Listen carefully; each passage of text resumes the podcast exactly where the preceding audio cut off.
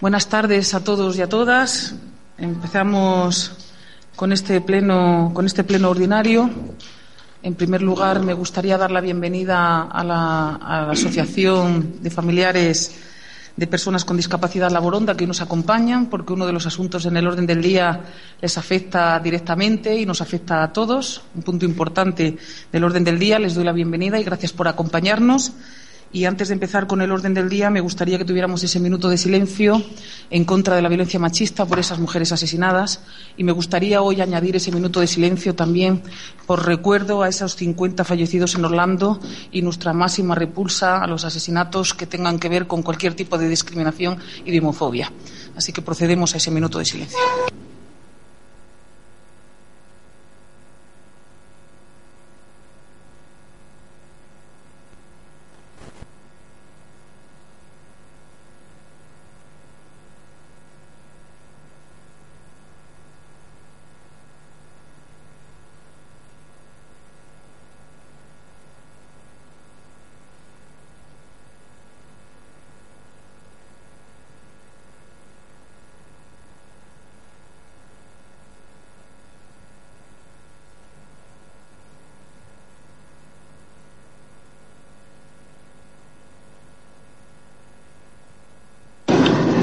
Muchas gracias.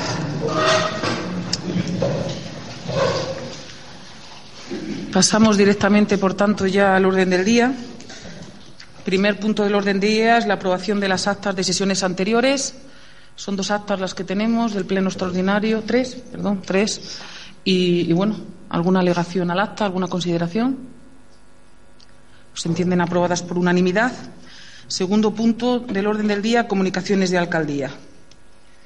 Me gustaría en este punto, bueno, hablar de un convenio que se firmó y un acuerdo de colaboración que se firmó con la Consejería eh, de Salud de la Junta de Andalucía el otro día en materia de salud pública. Es un convenio mm, en el que Alfacar pasa a formar parte de la red de, de, municipios en pro de la salud y bueno, el objeto del acuerdo mmm, es la realización de acciones de prevención, protección y promoción de la salud en el ámbito local.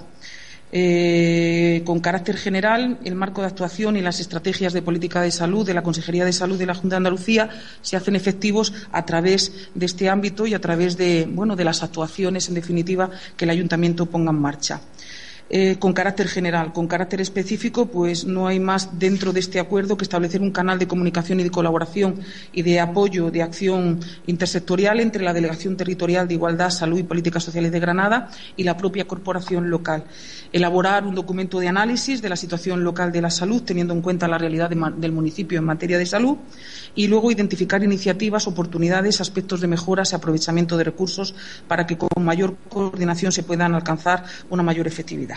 Tengo que deciros que, bueno, esto es la base esencial del acuerdo, que por supuesto está a disposición y, podéis consultarlo. ¿De dónde surge un poco por, por mm, recapitular un poquito en esta comunicación de la alcaldía?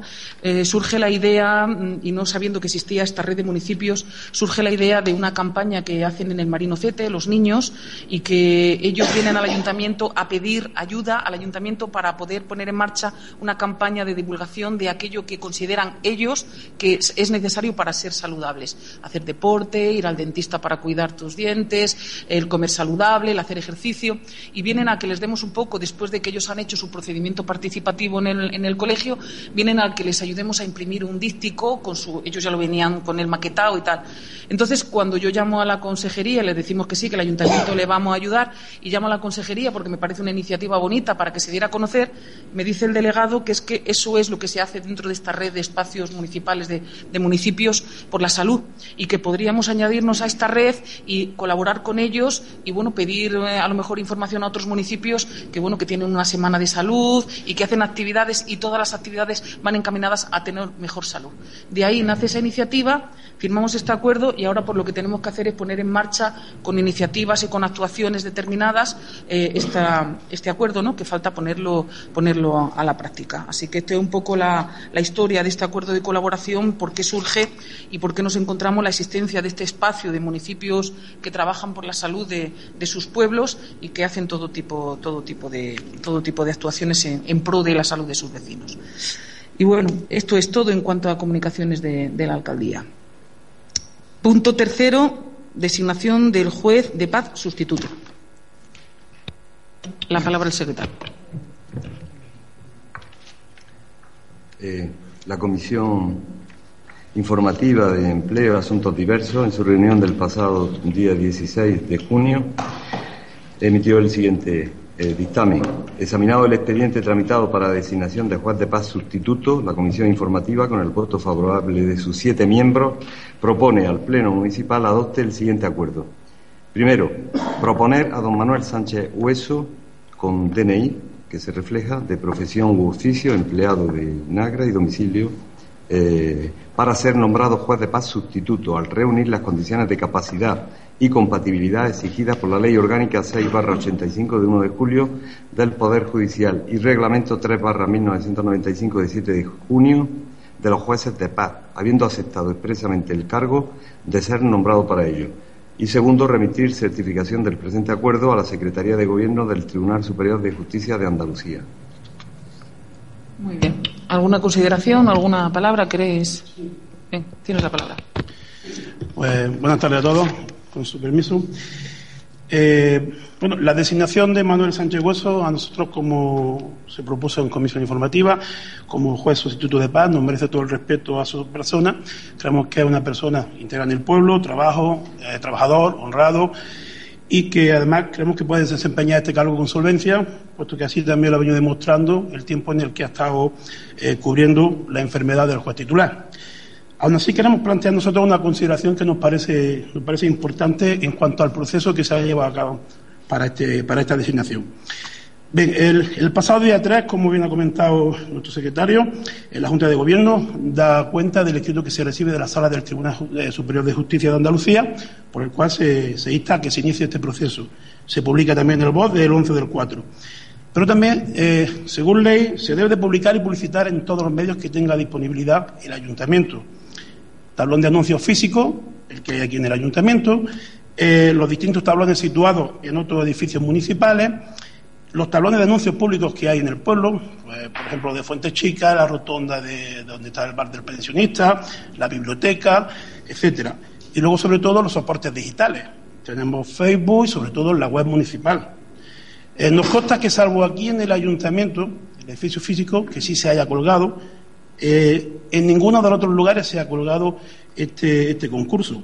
Y nos llama también mucho la atención que este ayuntamiento hace uso de las herramientas digitales con bastante frecuencia y bueno, eh, todo lo que es la vida política de los concejales y del equipo de gobierno la tenemos a diario en el Facebook, minuto a minuto, pues nos parece que bueno, como esta herramienta tan potente que tenemos para el portal de estas cosas no se haya utilizado para, para poner esta, esta convocatoria, ¿no?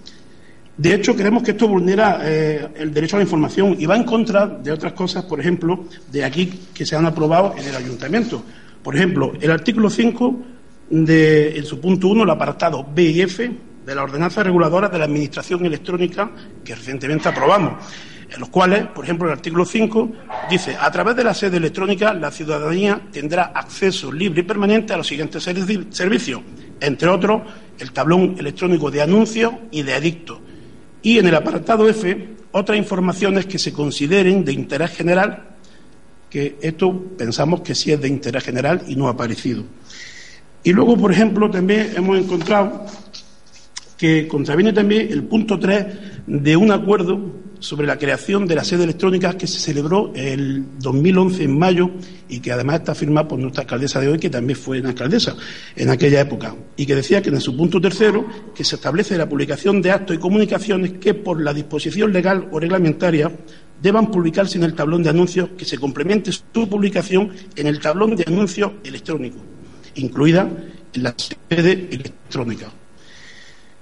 Bueno, esto se ha llevado a cabo de ninguna de estas formas, simplemente se ha colgado aquí, que yo particularmente no lo he visto, pero mm, bueno, hemos preguntado y damos fe de que se haya colgado en el talón de anuncio de arriba, y por lo demás, nada.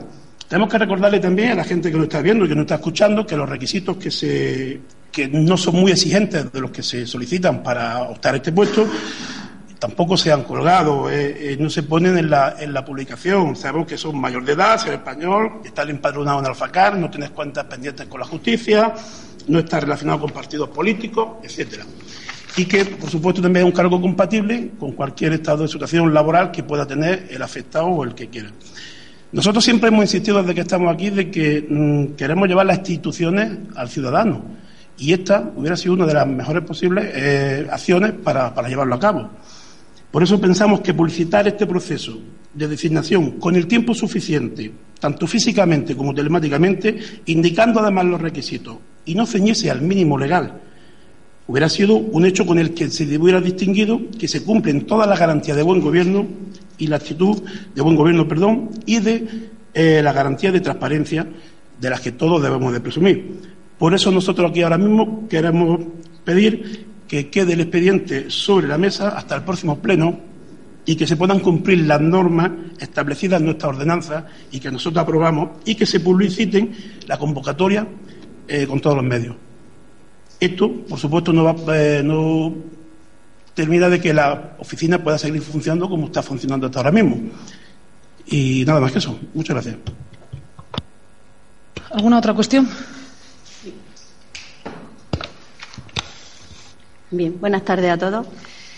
Eh, vamos a ver, yo, como ya el concejal de Somos Arfaca ha explicado, es cierto, es cierto que, hemos, también entendemos que hay un defecto en el proceso que no afecta sustancialmente al proceso en sí, pero que sí es interesante que hay una plataforma electrónica y que esto se, debería de haber eh, promocionado de alguna manera. Mm, entendemos que ha podido ser un despiste, un simple despiste, como tantas cosas pueden pasar, y creo que, como ha dicho el concejal de Somos pues bueno, que como no afecta al funcionamiento del juzgado, porque a fin de cuentas ahora mismo estaría con su, con su nombramiento de juez sustituto, digamos, prorrogado, pues eh, publicitarlo en los medios que nos quedan, que no se ha hecho, y verlo en el pleno de septiembre. En eso estaríamos de acuerdo. Tengo que decir que efectivamente no se publica en el portal de transparencia por una acumulación de trabajo y porque quizás por un despiste Tengan ustedes la tranquilidad de que se cumple, y si no, que el secretario de fe del asunto, se cumple a rajatabla lo que la normativa y la regulación y lo que necesita el Tribunal Superior de Justicia, a rajatabla. Lo que me parece muy fuerte es que diga usted que no se ha enterado. Me parece fuertísimo porque en las juntas de gobierno de marzo aparece la iniciación de este expediente. En marzo. Si, usted hubiera tenido interés en publicitarlo de alguna manera, pues también podría haberlo publicitado o habernos hecho una llamada de voluntad y decir, oye, he visto la Junta de Gobierno y no lo he visto en ningún otro sitio. A lo mejor, pues la escasez de funcionarios que tenemos para otros menesteres hubiéramos podido acudir. No afecta absolutamente a nada, está reglamentariamente justificado y si ustedes quieren detener este procedimiento, para ustedes va. Pero no afecta en absoluto para nada. Y el Tribunal Superior de Justicia señala las pautas que hemos seguido al pie de la letra. Lo único que ha faltado es publicarlo en el portal de transparencia, pues bueno, que es que cuando un funcionario se le opera de, un ojo y no viene toda la semana, pues esa semana no hay nadie más que meta documentos en el portal de transparencia. Esa es la realidad verdadera que tenemos en el ayuntamiento. Así que yo, por mi parte, lo vamos a proceder a votación no, afecta, vuelvo a repetir, a nada. Nadie nos va a echar para atrás este nombramiento de juez sustituto, nadie nos lo va a echar para atrás. Efectivamente, le faltaría a lo mejor esa audiencia con la que nos comprometimos en el portal de transparencia, pero en ningún caso afecta a la legalidad de este nombramiento. Así que yo, es una cosa de la que los vecinos de Alfacar es el menor de sus problemas. No afecta para solucionar ningún problema de los que verdaderamente tienen las familias de Alfacar.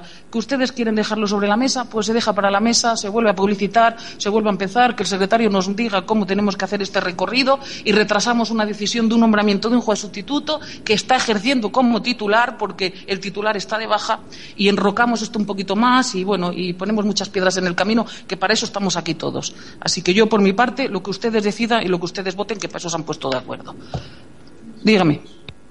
Bueno, pues respondiendo a lo que usted ha dicho, eh, no es cuenta de que yo me entere o no me entere, porque en el caso de que yo me entere que así fue, yo no voy a presentar una solicitud porque soy incompatible. Entonces, yo sí me he enterado. Le estoy diciendo a ustedes que, que yo noto la falta de eh, la publicación en cualquier sitio. O sea, no para mí, para cualquier persona que esté interesada, que me consta que hay gente. Eso es lo primero.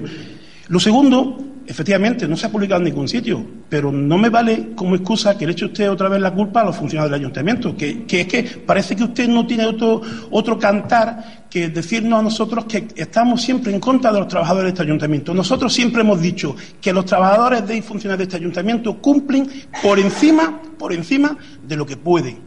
Y siempre van a tener nuestro apoyo y nuestro ánimo para que sigan así que bastante ya tenemos con que estemos con tanta, con tanta falta de personal. Eh, luego, por ejemplo, lo que no se puede hacer es que eh, nosotros aquí, todo lo que se dice, ya en, cierta ocasión nosotros eh, propusimos crear una comisión de seguimiento de todo lo que se hace y se, y se firma aquí en este ayuntamiento. Evidentemente, las leyes, cuando se hacen, eh, no, cuando se firman no es cuando se cumplen, cuando se cumplen es con el proceso del tiempo. Y estamos viendo que, por ejemplo, esto se hace desde hace bastante tiempo y, el portal de transparencia no funciona. Si es que todavía no están ni colgadas todavía la, las ordenanzas de, la, plataforma. Claro, no, pues ya está, pues no, ya deben de estar colgadas. eso debería de estar colgado ya. Y luego, por último, no me diga usted a mí que nosotros no estamos en contra eh, de este hombre. Le estoy diciendo que para nosotros nos, parece una persona honrada, trabajador y muy solvente para el cargo. ¿eh? Que además esto, si se aplaza para el siguiente pleno, no se va a enquistar porque esto ya usted lo sabía desde primero de año.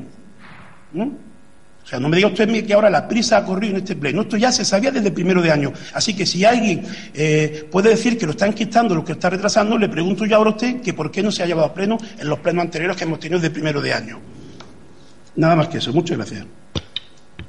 Ahora te doy la palabra. Mm, vamos a ver, que es que pones cosas en mi boca que yo no he dicho. Yo no te estoy diciendo que tú solicites ser juez de paz, te estoy diciendo que tú como concejal tienes... Cuando yo estoy hablando, usted me respeta igual que yo le respeto a usted. Es que usted desde marzo ya sabe que este procedimiento se inicia. Si hubiera visto usted la falta de buena fe, nos lo hubiera recordado. Pero es que falta la buena fe, evidentemente. Exactamente. Tiene la, tiene la palabra el portavoz del grupo.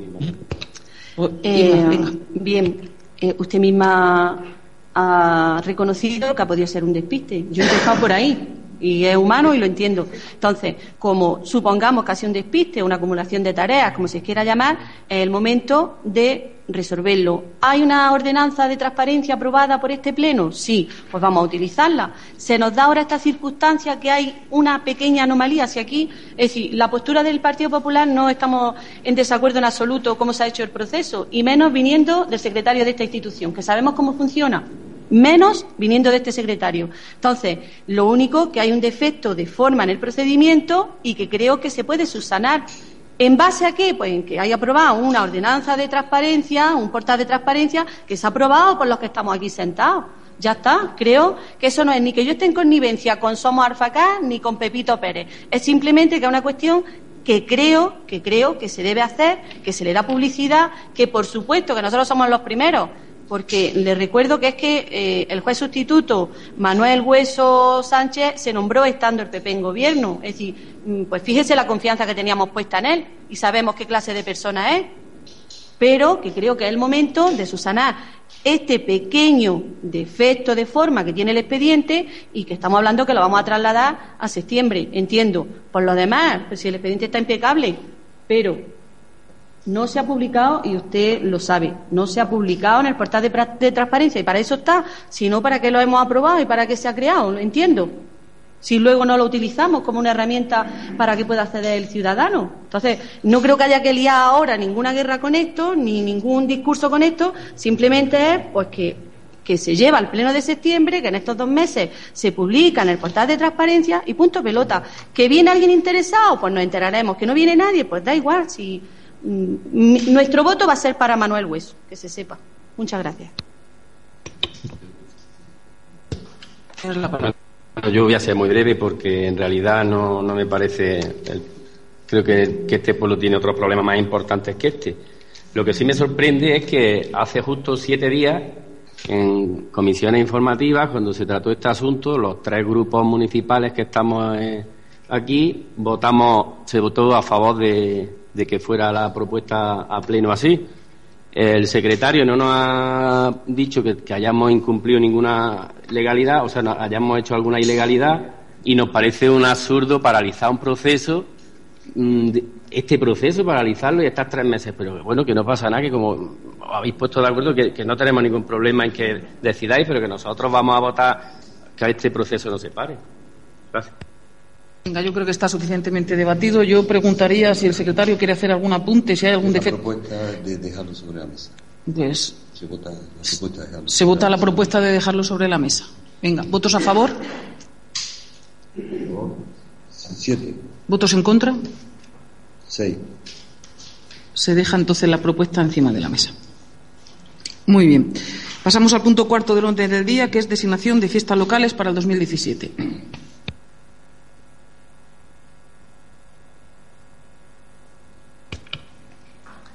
Eh, la Comisión Informativa de Fiestas, en su reunión del pasado día 16, emitió el siguiente dictamen. Dictamentada cuenta de lo dispuesto en el decreto 103 2016 del 17 de mayo por el que se determina el calendario de fiestas laborales de la Comunidad Autónoma de Andalucía para 2017, la Comisión Informativa, con seis votos a favor y una abstención, emitió el siguiente dictamen. Primero, designar como fiestas locales para el año 2017 las siguientes. 20 de enero, festividad de San Sebastián y 15 de junio, festividad del Corpus Christi. Segundo, trasladar este acuerdo a la Consejería de Empleo, Empresa y Comercio de la Junta de Andalucía. Muy bien. ¿Palabras? ¿Turnos de palabra? Sí, muchas gracias. Buenas tardes. Nada, eh, manifestar que aunque nos estuvimos en comisiones informativas, eh, en fin, porque nos parece que esto es una cuestión eh, típica en la que en la que se podría dar voz al pueblo. No nos parece mal eh, que sea fiesta local, la fiesta del patrón del pueblo o, en fin, o, cualquier otra. Pero sí que sería bueno, eh, saben ustedes, que desde hace unos meses está sobre su mesa el proyecto de reglamento de participación ciudadana y creemos que esta sería una cuestión eh, magnífica, excelente, para someter a debate, a distintas propuestas que pudieran surgir de la ciudadanía y a una votación consensuada, un acuerdo eh, común sobre esto. Simplemente manifestar que en este caso eh, tal vez eh, esa, la existencia de ese reglamento vendría muy bien. Por lo demás, pues nada, pues, estamos de acuerdo con, con, la propuesta inicial que se ha hecho y esperamos que el año que viene las cosas se puedan hacer, hacer, de, otro, de otra manera, dando voz a más gente e implicando a, a la ciudadanía de una manera más participativa. Gracias. Nosotros no tenemos más que decir, que son las dos fechas que entendemos que se tienen que coger como fiestas locales y, poco más. Pues entonces procedemos a la votación. ¿Votos a favor de la propuesta? Trece. Gracias. Pasamos al punto quinto del orden del día, cesión de solar a la Asociación de Familiares de Personas con Discapacidad Laboronda para la construcción de un centro ocupacional. Tiene la palabra el secretario. Sí, el expediente fue estudiado por la Comisión Informativa de Urbanismo y Patrimonio en su reunión del pasado 16 de junio. Puesto de manifiesto el expediente que contiene la documentación relativa a la sesión de solar a la Asociación de Familiares de Discapacitados Físicos y Psíquicos de Alfacar, con número de registro 4955 y declarada de utilidad pública mediante orden del Ministerio del Interior de fecha 10 del 11 del 2008 y oído el informe de Secretaría, la Comisión de Urbanismo y Patrimonio, con el voto favorable de sus siete miembros, emitió el siguiente dictamen. Primero, iniciar expediente para ceder gratuitamente el bien inmueble patrimonial siguiente, Solar Sito, el antiguo campo de fútbol de 2.613 metros cuadrados, en Cuesta de Vinar 6, parcela catastral, viene referenciada, y finca registral número 4007, a la Asociación de Familiares de Discapacitados Físicos y Psíquicos de Alfacar, La Boronda, para la construcción de un centro ocupacional, una unidad de día y una vivienda tutelada para personas con discapacidad. Segundo, dicha sesión lo será en las condiciones establecidas en el artículo 27.2 de la Ley 7-99 de 29 de septiembre de bienes de las entidades locales, en cuanto a que los fines para los que se cede el bien deberán cumplirse en el plazo máximo de cinco años a contar desde la fecha de formalización de la sesión, debiendo mantenerse su destino durante los 30 años siguientes. Tercero, de conformidad con lo previsto en el artículo 51.1 del decreto Real del decreto 18/2006, por el que se aprueba el reglamento de bienes de las entidades locales andaluzas, publicar en el boletín oficial de la provincia tablón de anuncios del ayuntamiento y demás lugares el presente acuerdo por plazo de 20 días para presentación de las alegaciones que se estimen pertinentes. Y cuarto, con el resultado de la información pública, sométase de nuevo a estudio por la Comisión Informativa previo a la aprobación definitiva, si procede, por el Pleno Municipal. Bueno, muy bien. Es el acuerdo que sometemos hoy a, votación mm, simplemente decir que es un expediente que se inicia en la legislatura anterior, que habían manifestado desde la Boronda la necesidad de poder tener un terreno que pudiera tener como fin esas viviendas tuteladas, esa unidad, ese centro ocupacional y poder atender pues a las, mm, a las personas que necesitan de estos servicios, además de crear puestos de trabajo, etcétera. Es decir, es un expediente, creemos, lo bastante importante y lo bastante motivado como para que este ayuntamiento estuviese a la altura. Yo, bueno, simplemente que me alegro, creo que para este ayuntamiento es un día y es un punto del orden del día importante. Ahora le cederé la palabra a los portavoces de los distintos grupos que hemos estado todos en la misma sintonía y que creo que, bueno, que se inicia una nueva etapa para ese taller ocupacional que es referente, y os doy la enhorabuena por ello, es referente a nivel provincial por vuestro buen funcionamiento y por la labor que hacéis y animaros a que consigáis esos, esos objetivos que os habéis planteado, que no son escasos de, problemas, seguramente no estarán escasos de problemas, son ambiciosos, son ambiciosos, pero creo que si confluimos todos y todos aportamos nuestro pequeño grano de arena y en este pleno nos comprometemos todos a aceptarlo, pues puede llegar a buen fin. Así que yo me congratulo en nombre de todos y la corporación así lo harán ahora el resto de portavoces de que este día haya llegado y que podáis iniciar esa senda que os habéis marcado y esa ruta que os habéis marcado. Sin más, le cedo la palabra a Somos, a su portavoz. Muchas gracias. Bueno, con respecto a esta propuesta, nuestro sí es un sí absoluto al proyecto, un sí a la boronda, un sí a las personas que, como Antonio Fernández, llevan toda una vida trabajando eh, por la integración de las personas con, con, discapacidad y, desde luego, muy orgulloso de poder apoyar este, este proyecto. Eh, nosotros incluso diríamos que hay que agradecer a Prograde y a la Boronda el que quieran quedarse, porque eh, han tenido, sabemos, somos conscientes de que han tenido otra, otras posibilidades.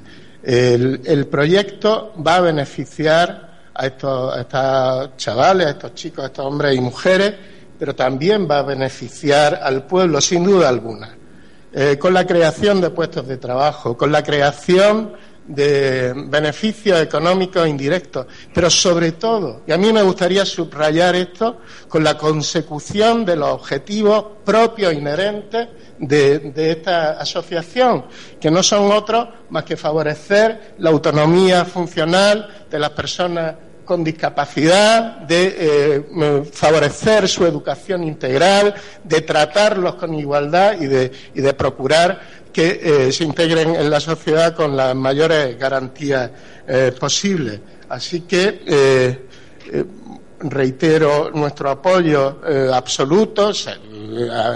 somos conscientes de que es una cesión municipal de un bien común que tiene garantías protegidas por la ley. No nos cabe ninguna duda de que el proyecto se llevará a cabo antes de los cinco años. Nos parece más que razonable el plazo de 30 años para amortizar una inversión que va a ser eh, muy, muy importante.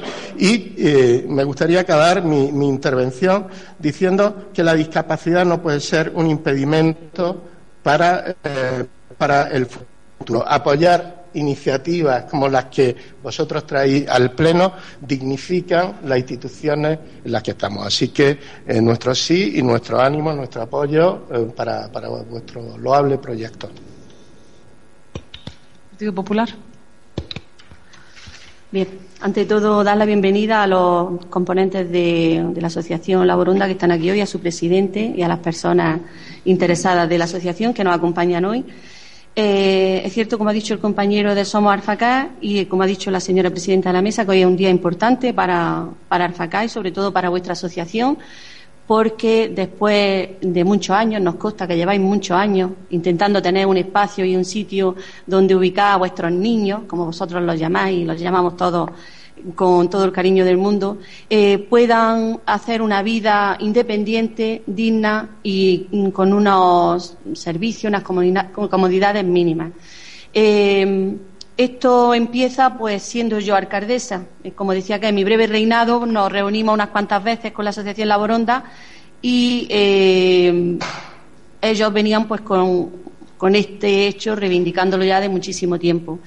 Eh, yo vi que la solución posible al espacio que ellos necesitaban por el terreno, pues podría ser el resto del terreno que quedaba en el antiguo campo de fútbol, que son los metros que hoy se van a ceder.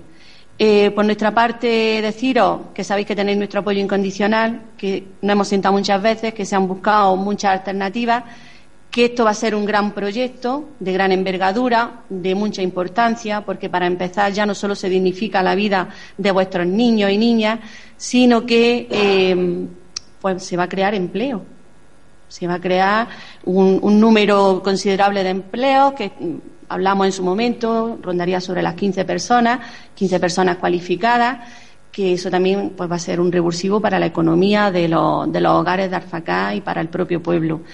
Y a la vez esperamos que sea, pues, este centro que se pretende realizar eh, sea un referente a nivel provincial. Me consta que así va a ser porque sé los luchadores que sois y sé hasta dónde podéis llegar con, vuestros proyectos. Y por nuestra parte, pues, animaros que sigáis adelante y, por supuesto, pues daros la enhorabuena y darle la enhorabuena al pueblo de Alfacá porque en breve va a tener un centro importante en la provincia. Muchas gracias. Muy bien, pues entonces, si os parece, pasamos a la votación. ¿Votos a favor? Trece. Bueno, y llegado este punto y aprobado este punto por unanimidad, me gustaría, irrumpiendo un poco la dinámica habitual, pues que el presidente, si lo tiene a bien, el presidente del taller, quisiera decir algunas palabras y, bueno, pues suyo es este salón de plenos para lo que usted considere.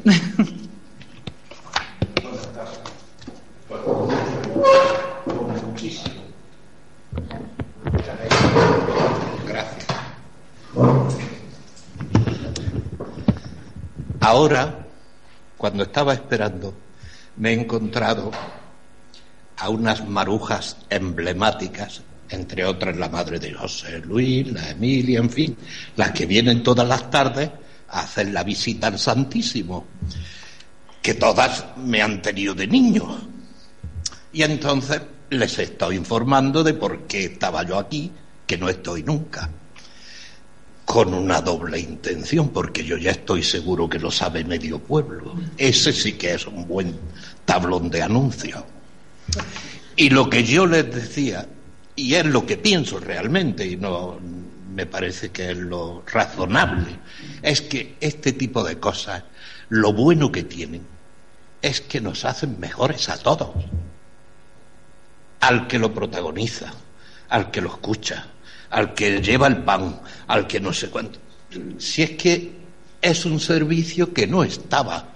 Es de Alfacar, sí, pero yo modestamente quiero decir que es de los nueve pueblos de la zona.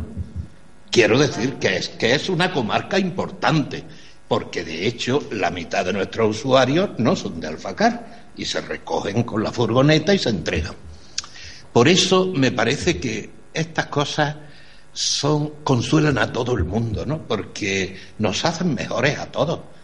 Y hoy, pues el tema está en los 15 puestos esos, pero esa maravilla, por ejemplo, si fuéramos capaces, y juro que lo seremos, aunque sea con el calladillo, de tener una vivienda tutelada donde los que estén en mejores condiciones aprendan a vivir solos pues eso es la integración.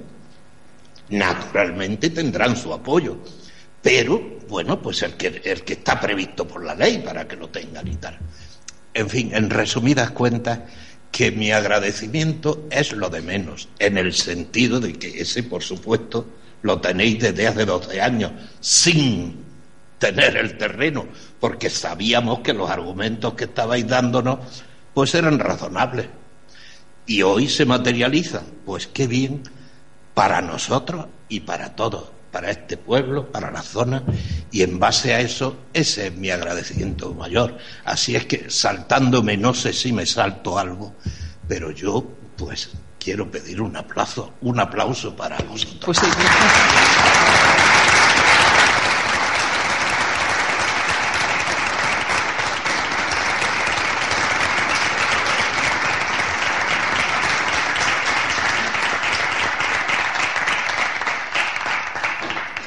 Bueno, pues dicho queda ahí. Muchas gracias de verdad a todos por vuestra complicidad en el proyecto y a ellos por no desanimarse nunca y por seguir buscando pues bueno, esos proyectos que, que señalan y que diferencian a unos pueblos de otros. Y de verdad nuestro agradecimiento por, por quedarse en Alfacar y por hacernos partícipe a todos de vuestro, de vuestro gran proyecto tan, tan necesario. Así que gracias nosotros a vosotros, sobre todo. Bueno, y pasamos al punto sexto del orden del día. Eh, moción de Somo Alfacar sobre comedor escolar. Tiene la palabra el partido, bueno, no, el proponente o, o, o el, la propuesta de acuerdo primero. Sí, pero teníamos una propuesta de acuerdo antes. A lo mejor el secretario que lea la, Bueno, el- propuesta y empiezan ellos. El dictamen de la comisión. Gracias. A vosotros. Procedemos a leer el dictamen de la comisión y luego el grupo proponente que pase a exponer su, su moción. Sí, la Comisión Informativa de Educación y Participación Ciudadana en su reunión del pasado día 16 de junio, tras amplia deliberación por unanimidad de sus miembros, la Comisión propuso la adopción del siguiente acuerdo. Único, constituir una comisión que estudie la viabilidad de la creación de un comedor escolar en Alfacar. Dicha comisión se eh, formará con los siguientes miembros. Un representante de cada uno de los grupos municipales que conforman la corporación, un representante de la plataforma, un representante del equipo directivo de cada centro y un representante de cada una de las AMPAs. Muy bien, el equipo, el grupo, perdón, el grupo municipal proponente. ¿Alguna cuestión? Muchas gracias. Me gustaría explicar brevemente el sentido que tiene eh, nuestra propuesta. Y para eso me gustaría hacer una pequeña, brevísima cronología de dónde surge eh, esta moción, esta, necesidad. Eh, como es de todo sabido, la Consejería de Educación de la Junta de Andalucía ha anunciado la supresión de una unidad eh, escolar en educación infantil para el próximo curso. Una unidad que se suma a la que ya se suprimió el, el año pasado. Esta circunstancia ha dado lugar a la creación de una plataforma en defensa de estas unidades escolares que ha llevado una serie de actuaciones, de declaraciones en prensa, de visitas a las autoridades, al delegado, etcétera, y también una manifestación que se celebró recientemente. Otra de las consecuencias de estas movilizaciones de la plataforma fue la aprobación de una declaración institucional conjunta aprobada por los 13 concejales de este ayuntamiento en la que se decía, eh, entre otras cosas, que mm, eh, que el Ayuntamiento de Alfacar apostaba por, la, mm, posibilitar la conciliación de la vida laboral y familiar y la calidad de enseñanza, eh, solicitando la creación de servicios complementarios, de servicios escolares eh, complementarios.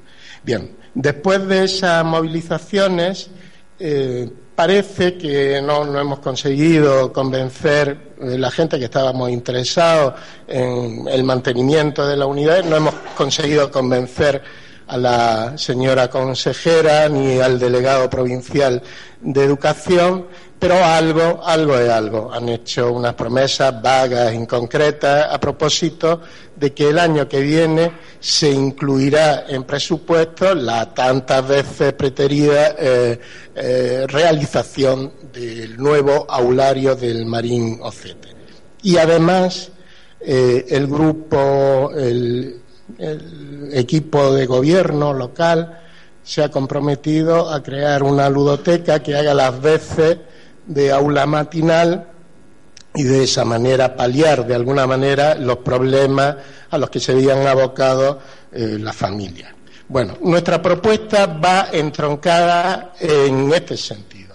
Eh, puesto que se va a crear una, iniciativa que nosotros aplaudimos completamente y que, como ahora eh, diré, está totalmente avalada por, una reciente encuesta que se ha hecho sobre necesidades eh, educativas en el pueblo, pues aplaudimos la iniciativa que ha tenido su equipo de gobierno de creación de la ludoteca. Y entonces hemos pensado que eh, se podría satisfacer esa necesidad. Somos conscientes de la dificultad eh, que conlleva la creación de un comedor escolar. Pero aprovechando esas circunstancias que se van a contratar eh, monitores para atender la ludoteca, extender el contrato de esos monitores para que de esa manera pudieran hacerse cargo, buscar espacios habilitar espacios eh, que fueran dignos para esta tarea y crear ese, eh, ese comedor eh, escolar. Esta ha sido nuestra propuesta, pero Sí, pero somos conscientes de que efectivamente son muchísimas las dificultades, pues por ejemplo, para empezar de tiempo, ¿no? Porque nuestra propuesta es crear ese comedor escolar para el curso que viene. El curso está acabando, está por, por medio el verano, eh, una época de vacaciones y es muy puede haber muchas dificultades, pero nosotros pensamos que si tenemos buena voluntad, que si queremos todos, como acabamos de demostrar, que podamos estar los tres grupos de acuerdo en, cuestiones que afectan al bien común del pueblo, si tenemos esa voluntad conjunta, yo estoy convencido de que todas esas dificultades se van a poder solventar entre otras cosas, porque eso ya se ha hecho en otros pueblos, se ha hecho en, algunos pueblos eh, vecinos, ¿no? Se ha hecho en Níbar, se ha hecho en Vinnar, se ha hecho en Jun, ¿no?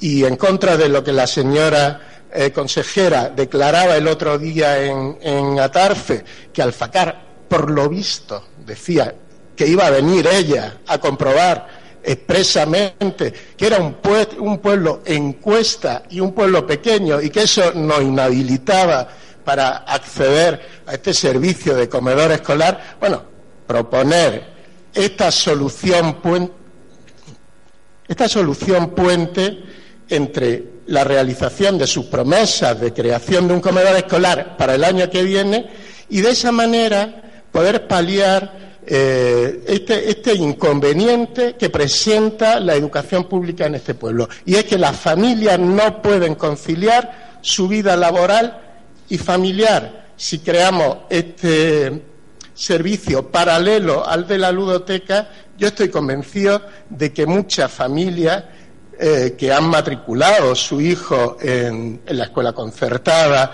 en, Granada o en pueblos eh, vecinos, estoy seguro que esas familias volverán a matricular a su hijo en el, en el centro y este problema que tenemos creado de la supresión de unidades se podría, solventar.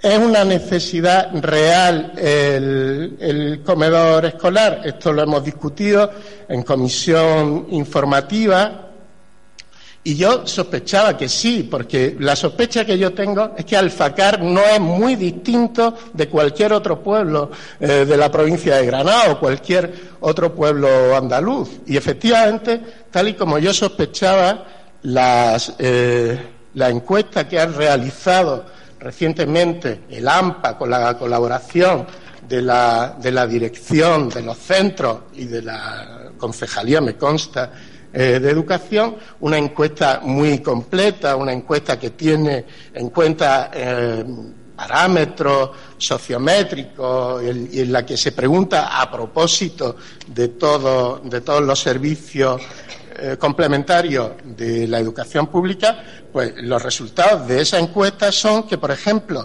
327 de los 397 consultados, es decir, el 82,4%, cree necesario, cree necesario, repito, la existencia del comedor escolar.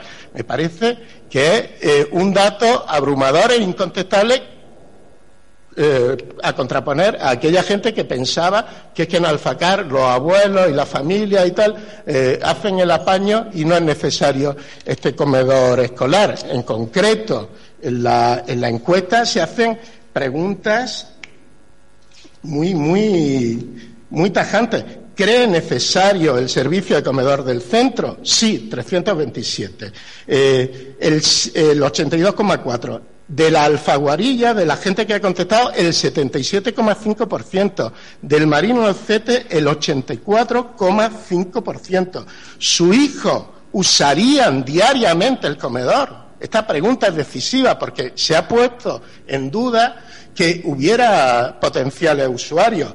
¿Su hijo usarían el comedor diariamente? Sí, 169, el 42%. Es decir, ahí tenemos eh, un dato con el que poder empezar a trabajar. ¿Usarían el comedor en caso de no estar bonificado? Porque, claro, todo esto tendríamos que, luego crear una ordenanza, ver de qué manera eh, podría el ayuntamiento ayudar a aquellas familias con más dificultades económicas.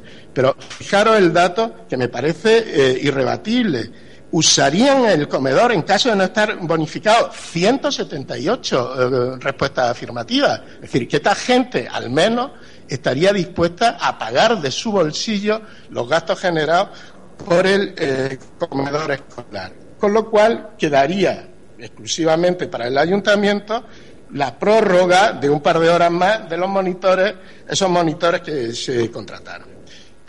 Eh, es difícil legal, reglamentaria, económicamente, espacialmente, temporalmente, es muy difícil. Pero nosotros estamos convencidos, eh, como he dicho antes, que quien quiere hacer algo encuentra el medio para hacerlo y que quien no quiere hacerlo encuentra la excusa. Nuestra propuesta concreta es la siguiente.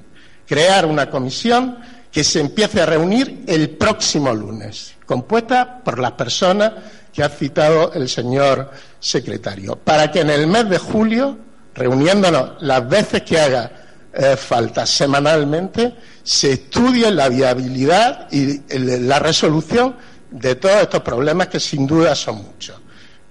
La experiencia de, pueblos vecinos nos anima y creo que si somos todos conscientes de la importancia que puede tener eso para la educación pública y para la vida de nuestro pueblo, pues estoy convencido que seremos capaces entre todos de encontrar el modo más adecuado para eh, crear esta solución transitoria en tanto que no se materialicen las promesas formuladas por la Consejería de Educación. Muchas gracias. Muy bien. Partido Popular tiene la palabra. Bien, vamos a ver. Eh, en comisión informativa llegamos a un acuerdo de que lo que se iba a hacer era una, comisión para estudiar la viabilidad del comedor escolar. Eh, nosotros, el Grupo Popular, entiende que es un asunto eh, complicado, serio y costoso.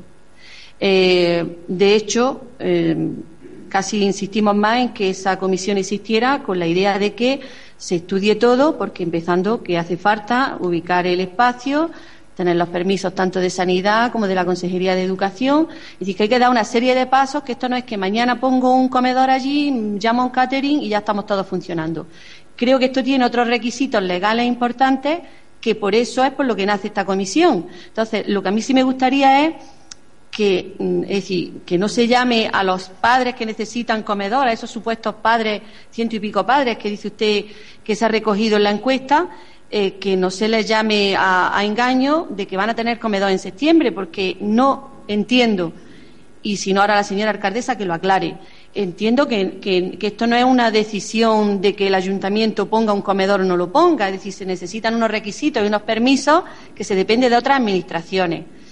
Eh, ¿Cómo se va a hacer esto? Bueno, usted plantea ya que nos reunamos el lunes. Mm, bueno, si hay tiempo de aquí al lunes a que se cree una comisión, eh, estamos a jueves, mañana viene, no creo que dé tiempo a que se reúna, se pueda convocar la comisión para el lunes. De vernos la semana que viene, pues yo le diría a usted que entre miércoles o jueves, si es que hay posibilidad de que todas las partes actuantes puedan estar sentados en esa comisión y empezar a dar pasos, pero no mandar un. Eh, mensaje equivocado a las personas mm, que necesitan de un comedor para sus niños. Hay otra cuestión que también me gustaría a mí decir aquí, es decir, el hecho de que no hubiera comedor en este, a la hora de hacer las matrículas para el curso 2017, 2016-17 ha hecho que muchas familias se vayan fuera. Entonces, no sé hasta qué punto mm, podemos incurrir un poco en un, no sé, entiendo, eh, cierta desigualdad y, cierta falta de oportunidad para esas familias que se han tenido que llevar a los niños cuando ahora eh, desde el municipio se crea ese comedor. Mm, que no sé, yo por lo pronto mm, vamos a estar en esa comisión, vamos a apoyar los pasos que se den, pero que sí me gustaría que se hablara desde la seriedad y sabiendo bien todos dónde estamos y que el mensaje sea que esto se hace para el estudio, el estudio de la viabilidad de ese comedor escolar, que parece ser que hay un montón de familias que ahora lo demandan. Gracias. Muy bien. Partido Socialista, portavoz, tiene la palabra. Bueno, sí, yo voy a intentar ser un poco breve. Yo agradezco al portavoz del grupo Somos Alfacar la, la extensa exposición que nos ha hecho sobre este tema, que está bien que conozcamos, para la gente que no conozca el tema, aunque yo creo que lo conoce casi todo el pueblo, eh, y desde luego mm, creo que es indiscutible que los tres grupos políticos estamos trabajando a una en esta línea, o sea que creo que todo lo que podamos aportar, estupendo sea. La comisión informativa, de hecho, llegamos a un consenso que entendimos todos los grupos que era importante hacer una comisión, entendemos que a la mayor brevedad también, por supuesto, eh, en la que hay una composición que, que también tiene su plazo y su proceso, porque lo de un representante de cada grupo municipal es rápido. Yo ya lo, lo puedo decir. El representante del grupo municipal del PSOE es José Antonio García Fruto. Más rápido no lo podemos hacer.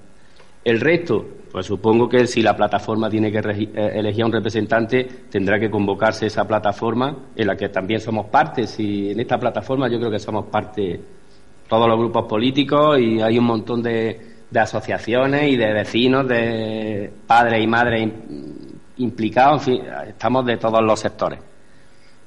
En el centro educativo tendrá que elegir a la persona, en fin, que yo nosotros no tenemos ningún problema en que sea el lunes. Y también, un poco en la línea de lo que decía la portavoz del PP, tampoco queremos crear una falsa expectativa, ni queremos ser realistas, por eso entendemos que esta comisión debe de ponerse a trabajar ya y ver, estudiar la viabilidad, porque legal, económica, un poco ya lo que decía Isma y lo que estamos diciendo el resto de grupos tenemos que, esperar. Esta comisión tendrá que ver las encuestas, que ya ha notado algunas pinceladas. Yo conozco esa encuesta porque la, elaboré yo. Ese, ese, esos enunciados, fui parte de esa comisión que elaboró esa encuesta y la conozco. Y además los resultados están bastante bien detallados, como bien decía José Luis. hay un montón de, familias que demandan, eh, pero todo eso hay que, hay que canalizarlo, ver los informes pertinentes de delegación, que también son cruciales e importantes porque no podemos olvidarnos que tenemos que saber si la legalidad de, este asunto, la, económicamente cómo se va a hacer, el espacio, en fin, que nos pongamos en marcha y cuanto antes esté la comisión mejor, pero también con unos mínimos de garantía que cada, cada parte de las que está en esta comisión elige libremente a las personas que quieren estar en ella. Gracias. Segundo turno y cerramos. Sí, bueno, pues no me queda más que agradecer a los dos grupos municipales eh, su apoyo a, esta iniciativa. Con respecto a lo que decía la representante del Grupo Popular, eh, decir que, por supuesto, que vamos a intentarlo. Yo he admitido en mi exposición inicial la dificultad de todo tipo que entraña este proyecto Vamos a intentarlo. Si no se puede hacer, pues nada, pero nosotros pensamos que sí se puede, que sí se puede. Vamos, vamos a intentarlo. Con respecto a su propuesta de aplazarlo el lunes y que el miércoles el jueves, pues me parece absolutamente razonable. Efectivamente, hay que convocar a la gente, pero también me gustaría subrayar la importancia que tendría que hiciéramos esto con celeridad, entre otras cosas porque el fin de curso en los centros escolares está más que cercano y poder contar con representantes de los colegios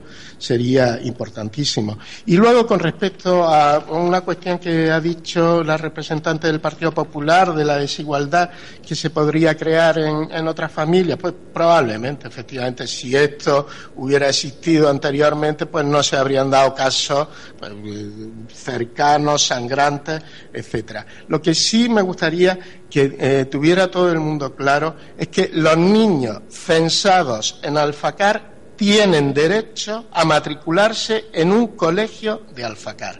Y que si esos niños que ahora, por esas circunstancias, han sido eh, obligados a matricularse en otros centros, si esos niños encuentran aquí, en septiembre, la ludoteca, el comedor escolar, servicios complementarios que van a permitir a sus familias que estén aquí, esos niños van a volver. Y la delegación no va a tener más remedio que admitirlo. Hay un plazo de matrícula, una certificación que se entrega en junio y también hay una segunda certificación que se entrega en noviembre. Así que yo creo que acabamos de demostrar con el ejemplo de la Boronda que podemos trabajar todos juntos. Os agradezco el apoyo y el interés que tenéis en esta iniciativa y no me queda más que decir que venga, vamos a trabajar la semana que viene cuando, cuando digáis vosotros y vamos a intentar sacar esto adelante. Muchas gracias. Pues creo que está el posicionamiento y todas las exposiciones ya realizadas. Lo único que cabría es aprobar esa propuesta de acuerdo que se ha mencionado. ¿Votos a favor? Trece. Pasamos al punto séptimo, moción de los grupos Somos Alfacar y Partido Popular en contra de la fusión hospitalaria. No sé si hay algún acuerdo a adoptar para leer o simplemente que los equipos proponentes, los grupos proponentes. Directamente se pasa. Se pasa, pues directamente se pasa a la moción. El grupo de Somos tiene la palabra. Bueno, el, presentar esta moción y defenderla, eh, la verdad que no es, no es una cosa difícil, no es una cuestión política ni de ideología. Se trata de algo que tiene que ver mucho con el sentido común. Algo de lo que se le demanda a un político y lo que se le demanda a alguien que ocupa un cargo técnico eh, a altos niveles. Y es que estén centrados y que vivan un poco en la realidad de la calle y la necesidad de la gente. La fusión que propone la Junta de Andalucía de la fusión sanitaria en Granada va en contra de la razón y, sobre todo, carece de fundamentos técnicos. La Junta de Andalucía toma una decisión arbitraria, desoyendo a todo el sector, a los profesionales, que nada más y nada menos que en el 95% están en contra, en distintas consultas que se ha hecho, está en contra de los eh, y de, las y de las opiniones de sindicatos y de plataformas del sector también. Granada y Andalucía están, desgraciadamente, muy maltratadas sanitariamente y para eso le voy a dar unos pocos datos, muy poquitos para no cansar. En Granada tenemos 597 enfermeros menos desde 2009. Tenemos 2.030 profesionales del sector menos desde 2010, más de un 19% de la media española. Tenemos 600 camas menos, un 44% menos de la media española. Eh, ocupamos en Granada el puesto 51 de 52 en ratio de enfermeros. Andalucía es que, la región con menor gasto médico por persona de España. Tenemos 600 euros menos por persona con respecto a la comunidad que más tiene, que es el País Vasco. Y Andalucía, en total, desde 2008, hemos perdido nada más y nada menos que 8.200 empleos del sector sanitario. Estos datos son proporcionados por distintos sindicatos y son de estadísticas de la Junta de Andalucía. El, planteamiento inicial que tenía la Junta de Andalucía con, con la construcción del nuevo hospital en el PTS, para que todo el mundo lo supiéramos, era dotar de un hospital eh, con todos los servicios y con todas las especialidades que tuviera un hospital normal y que diera cobertura a la zona sur de Granada, su área metropolitana, y que estuviera, como digo, cubierto de todas las de todas las especialidades, además de que instalara allí, que es muy importante, eh, la rama del clínico de investigación y desarrollo. Esta cobertura, este hospital, eh, se traduciría en descongestionar los hospitales que tenemos actualmente, tener más camas, más especialidades, más trabajo directo e indirecto en Granada, tendríamos mejor atención y tendríamos también menos tiempo de espera en la atención. Eh, por contra, la decisión final que la Junta de Andalucía ahora, que no sabemos por qué este cambio de opinión, puesto que siguen gobernando los mismos que aquellos tomaron esa decisión, eh, esta decisión es dividir todas las especialidades y servicios que tiene el hospital de Granada. Con lo cual, Granada pierde un hospital. Quedan dos hospitales, dos medios hospitales con servicios incompletos y dispersados. Tenemos un maternal que va a ser el más grande de Andalucía, creo, casi, pero que va a estar aislado y vamos a tener unos continuos traslados de tanto profesionales como de enfermos al resto de los hospitales donde se tenga que ir a hacerse las distintas eh, pruebas que tengan las distintas especialidades. Esto, eh, vaya, la, la, idea está tan descabellada, se entiende mejor con ejemplos prácticos. Y me voy a permitir que ponga algunos. Eh, por ejemplo, si una embarazada eh, que tenga ya bastantes meses de gestación tuviese, desgraciadamente, un accidente de tráfico, tendríamos la disyuntiva ahora de dónde la llevamos. ¿La llevamos al maternal nuevo?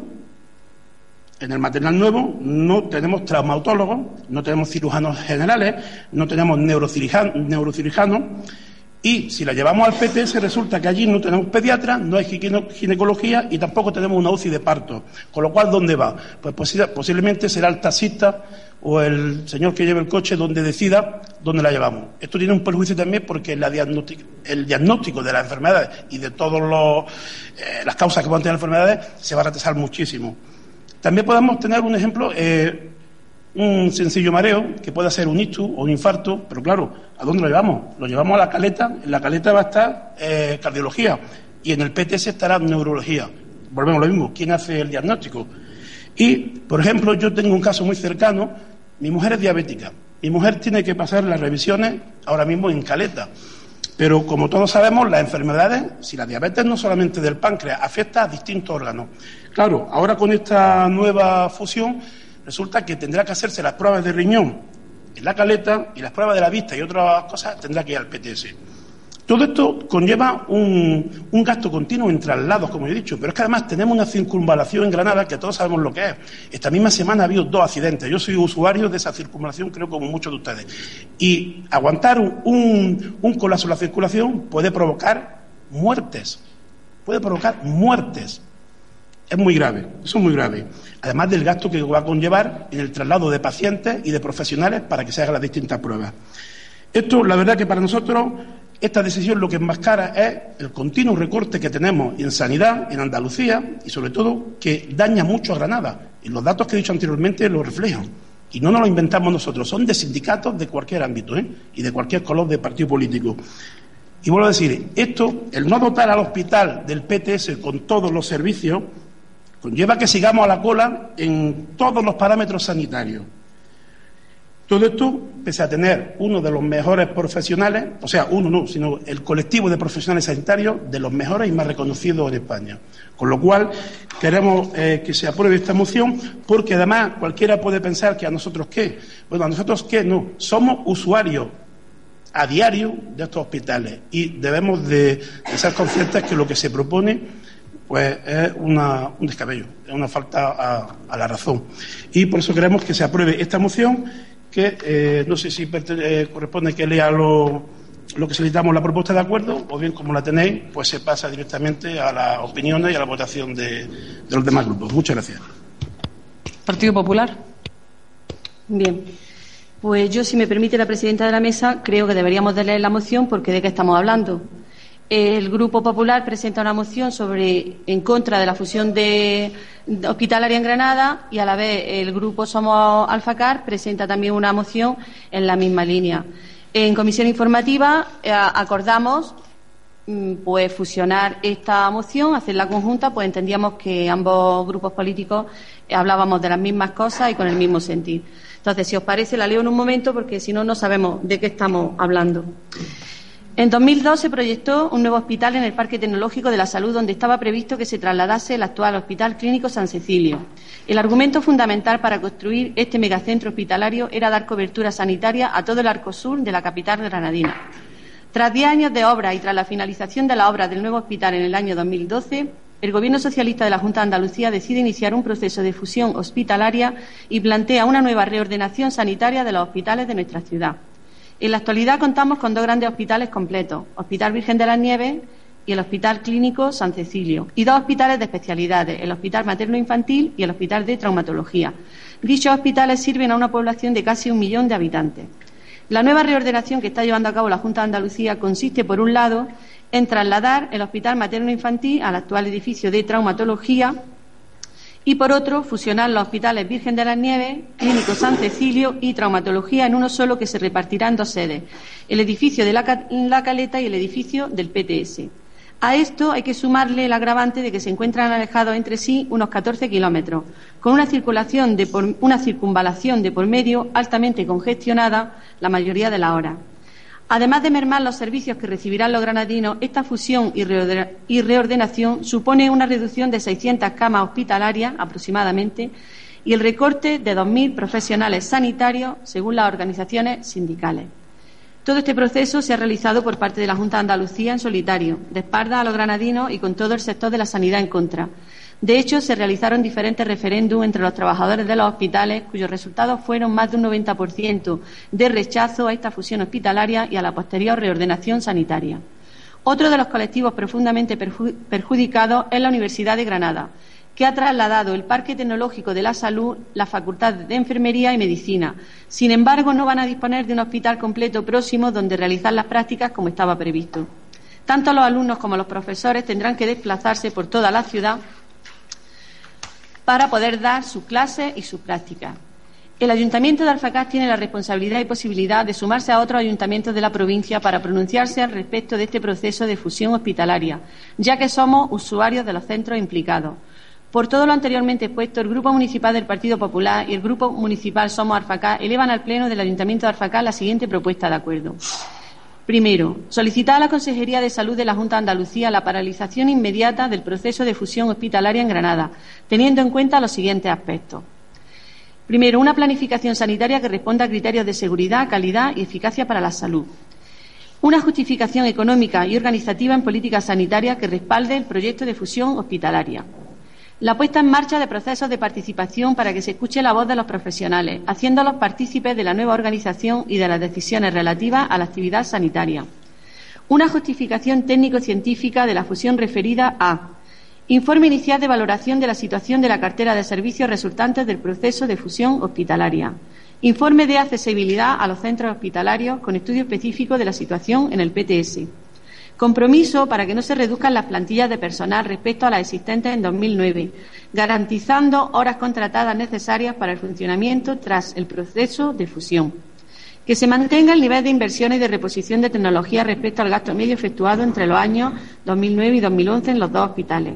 Garantizar que no se reduzca el número de camas de ninguna manera, sea cual sea el final de este proceso Segundo, solicitar a la Consejería de Salud de la Junta de Andalucía que los dos grandes hospitales de la ciudad, el edificio de la Caleta y el nuevo hospital del Parque Tecnológico de la Salud, alberguen todas las especialidades sanitarias, incluyendo paritorio y sala de ginecología, para que puedan prestar un servicio completo, dando un equilibrio en la distribución territorial de los equipamientos y solucionando así problemas de movilidad que se van a producir. Y, por último, dar traslado del presente acuerdo a la Consejería de Salud de la Junta de Andalucía y a la Diputación Provincial de Granada. Bien, eh, poco más que añadir, pero sí me gustaría hacer varias consideraciones. Eh, este debate político viene ya de noviembre del 2015. Esto no es nuevo. ¿Qué pasa ahora? Pues que el día 1 se supone que el PTS tiene que estar a pleno funcionamiento, que eh, se reparten las especialidades eh, sanitarias, como bien han dicho los compañeros de Somos Arfacar, y que empieza el caos, así de simple. Porque para empezar, el PTS aún no está, eh, digamos, totalmente adaptado a las necesidades de un servicio médico de la categoría que se supone que es el PTS. Eso para empezar. Eh, nosotros como alfacareños, que creo que aquí es donde está la cuestión, porque políticamente en el Parlamento andaluz o en otras estancias que lo peleen como quieran, nosotros vamos a pensar como alfacareños que vamos a tener que utilizar, eh, es decir, que nos van a derivar o a un sitio o a otro.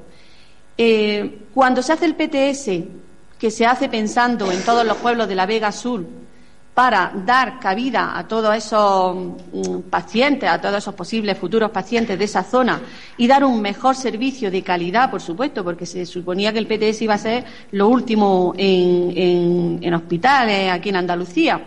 Ahora resulta que nos encontramos que no, que no es que solo van a ir los pueblos de la Vega Sur, sino que es que vamos a ir también los del norte, toda la zona, la comarca norte de aquí de Granada, nos toca acercarnos hasta allí. Como dice la moción, hay 14 kilómetros de recorrido con una autovía de por medio, una circunvalación. Yo hoy mismo he tenido que estar media hora porque había un porrazo. Eh, es decir, se nos complica todo eh, el acceso hasta el centro. Si a eso mm, le sumamos, y entiendo que también es importante y, y debemos de considerarlo, no se ha tenido en cuenta a nuestros mayores en absoluto. Es decir, para nosotros hay una falta de respeto y de consideración a los mayores impresionante. Porque es que yo ahora me pregunto que qué van a hacer nuestros abuelillos cuando tengan que ir a traumatología, porque tienen el médico de los huesos. Yo es que me pregunto qué van a hacer. Coger un autobús que los deje en el Triunfo, los deje en el Beiro y desde ahí qué hacen. Cogen otro autobús que los acerque hasta dónde. Es decir, que ya es un problema, mm, nosotros lo vemos muy dimensionado. Creo que la Junta de Andalucía tenía que haber escuchado, tenía que haber escuchado, porque solo está pasando en Granada, porque hay encuestas, se han recogido firmas, los profesionales no están de acuerdo en absoluto con lo que está pasando. El día uno es dentro de una semana, los profesionales no saben lo que va a pasar, no lo saben, porque ahora mismo todo es un caos. Y, eh, y otra de las consecuencias es que si la urgencia del clínico y del Ruiz de Alda nos la llevamos al PTS, todas las urgencias de trauma, pues si ya en trauma se te pueden ir cinco o seis horas para que te vean de una torcedura de un pie, pues ya ni te cuento lo que te puede pasar en el PTS. Te puedes echar el día allí. Entonces creo que nosotros, como, como responsables y como decir, eh, representantes del pueblo, debemos de decirle a la Junta de Andalucía que no estamos de acuerdo que no estamos de acuerdo porque nos está perjudicando. Yo pienso que Hueto le pasará igual y Cogollo y vean, pero a mí lo que me preocupa es lo que pasa aquí en Alfacá. Y me preocupa la madre que no tiene un coche y que tiene que llevar a su niño porque el traumatólogo lo tiene en el PTS. Y me preocupa el abuelo y la abuela que no pueden ni ver porque van cegatos perdidos por un problema de visión y que tienen que buscarse la vida y aprender ahora a coger autobuses o pagar taxi para ir a un centro médico. Eso es lo que a mí me preocupa. Esa es la propuesta que llevamos. Creo que, bueno, si a eso también le sumamos el problema que van a tener los estudiantes de medicina y de enfermería, que, que, se van a ver pues con la mochila corriendo Granada de un centro a otro y de un hospital a otro, pues creo que es el momento de decirle a la Junta de Andalucía que no está bien la fusión hospitalaria que quieren hacer, que no la han consensuado con, precisamente con los dolientes, que están quitando camas, que son muchas camas las que se pierden. Ya de por sí faltan camas hospitalarias en Granada y ahora se acentúa más el problema y que además que hay, que son, según los sindicatos, que no lo digo yo, los sindicatos son unas 2.000 personas que se quedan sin trabajo o sin posibilidad de acceder a un trabajo. Dígase limpiadora, dígase celador, cocinera, médico, enfermero, lo que sea. Dígase lo que sean, 2.000 personas que se quedan sin trabajo. Creo que nosotros, como alfacareños, como dolientes, como usuarios del PTS, porque nos va a tocar ir allí, eh, tenemos que decir no a esa fusión hospitalaria. Muchas gracias. Muy bien. Portavoz del Grupo Socialista. Buenas noches a todos y a todas.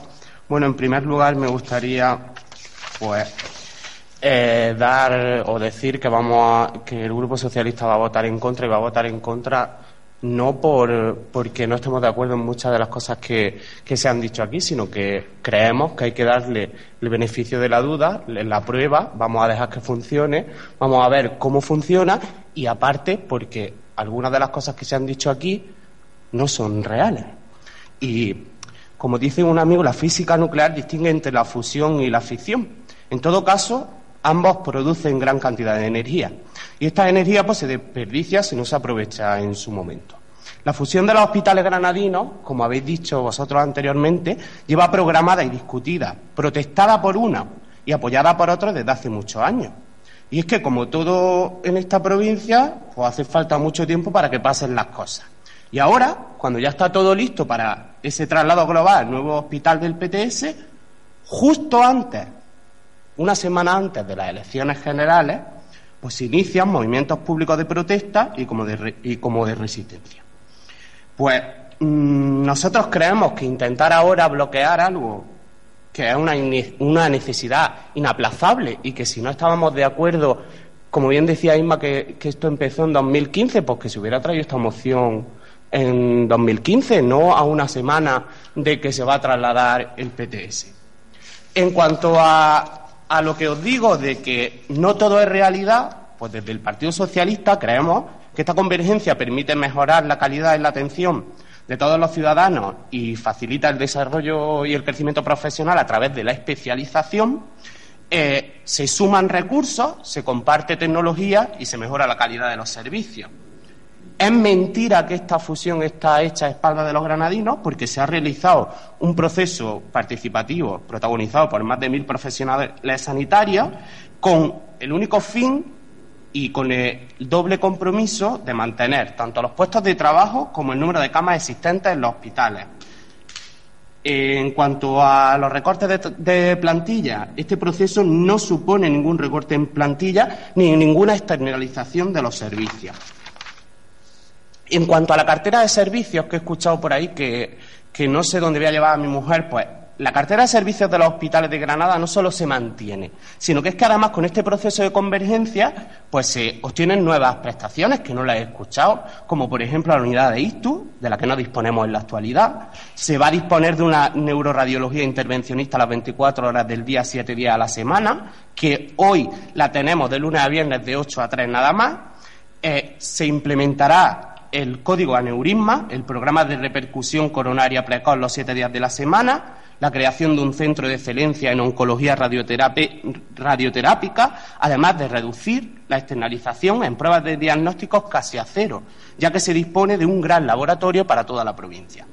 Cada uno de sus hospitales, el materno infantil, el Virgen de la Nieve en la Caleta y el Campus de la Salud, otra cosa que he escuchado que no es real, contará con un servicio de urgencia para dar respuesta a cualquier paciente. Los tres contarán con un servicio de urgencia. Además, una puerta única para toda la atención pediátrica.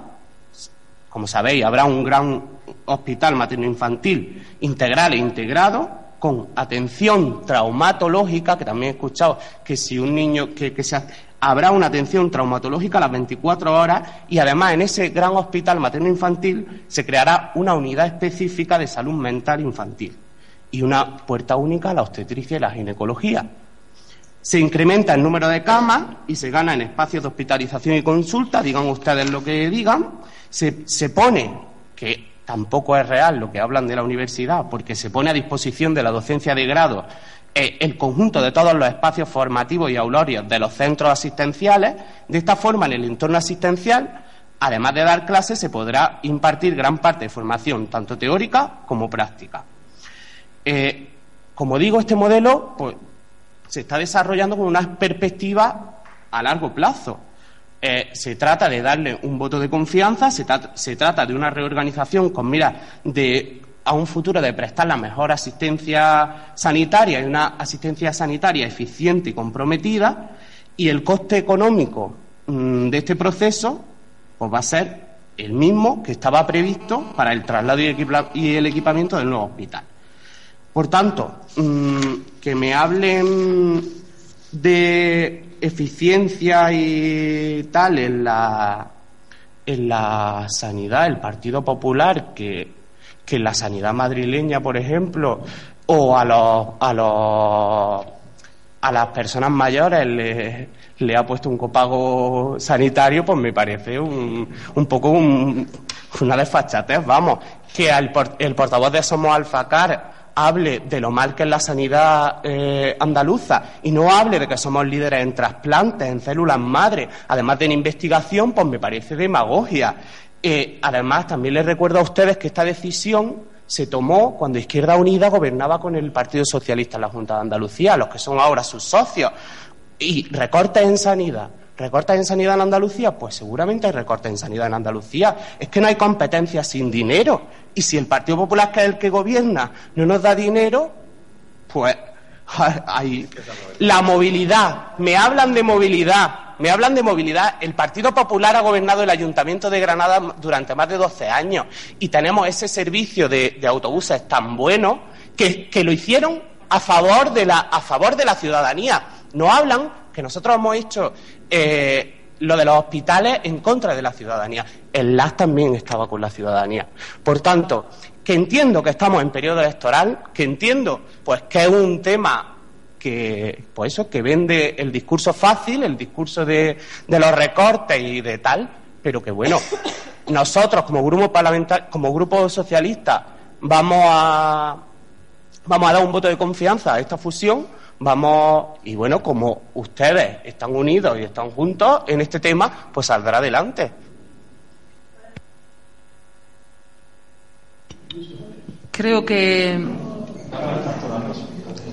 Bueno, Bueno, vamos a. Un poquito. Un poquito, un poquito, un poquito de orden. Creo que procede el segundo turno.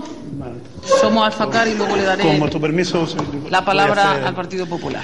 Bien, eh, bueno, he escuchado el argumentario de, nuestro concejal Antonio. La verdad que, mira, tengo que descubrirme y darte las felicidades, ¿eh? porque hacer defendible lo que no es defendible tiene mérito. ¿eh? Te has leído bien el argumentario del PSOE, te has, leído bastante bien todo el argumentario que viene de arriba, te lo has aprendido de cine, no lo has leído muy bien, muy bien, y hasta, hasta puede ser que alguien se haya un poco convencido. Pero la verdad que, mira, con esto no se engaña a nadie. Y lo que estáis intentando hacer es hacernos creer lo que no es. Mira, lo del beneficio de la duda, hay algunas cuestiones con las que no se puede hacer.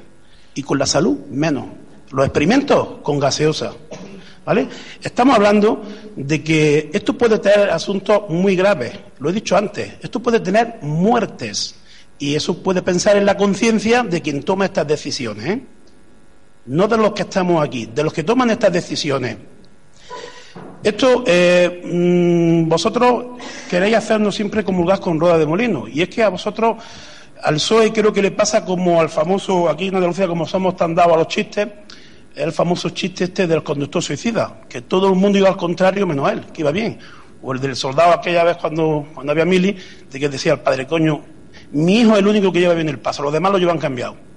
Y es que a vosotros pasa lo mismo. Estás diciendo que sí, que está, que esto ha sido consultado con, los profesionales. Perfecto, pero se te ha olvidado decir cuál ha sido el resultado. Te lo recuerdo otra vez. El 95% ha dicho no.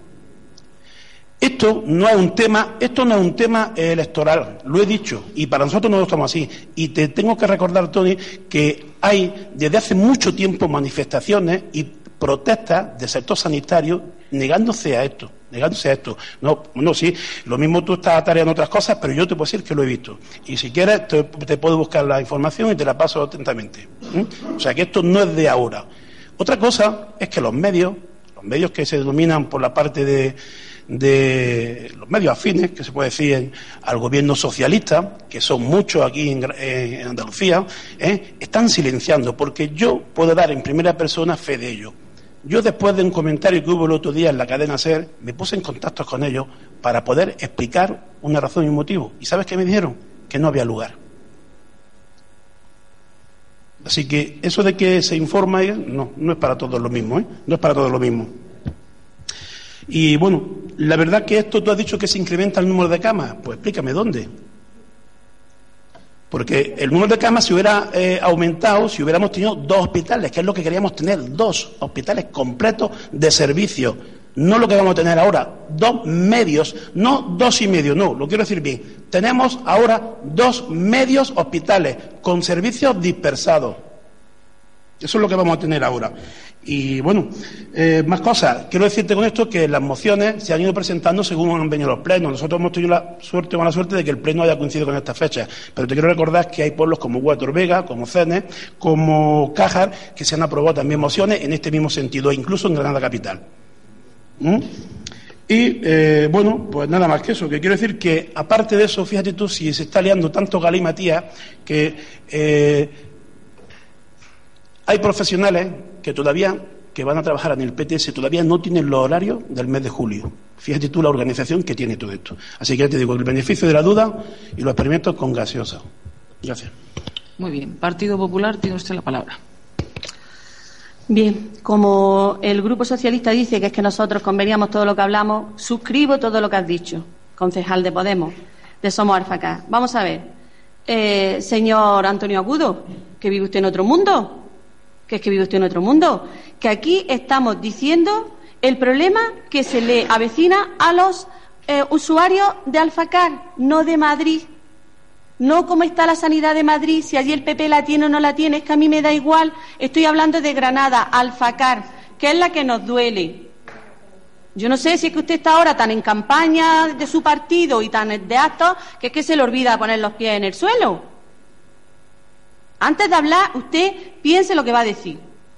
Esa, esa encuesta que usted dice, 95%, y lo digo con conocimiento de lo que estoy hablando, no porque me lo han dado en un papel. Porque he hablado con gente que trabaja en el hospital.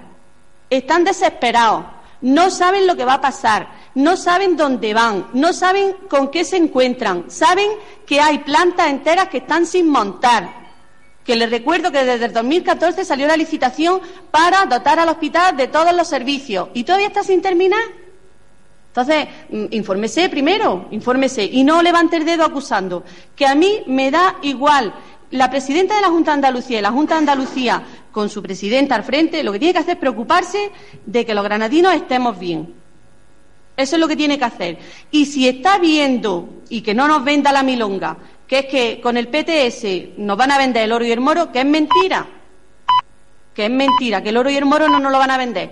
Que mm, nos la van a dar, pero bien da en toda la cara y además lo vamos a ver. Y a mí ya, claro, lo único que se me ocurre es que cuando, mm, pues decirle a los abuelillos que vengan y hablen con usted y usted les dice el camino hasta el PTS o cómo van a ir, usted se lo explica.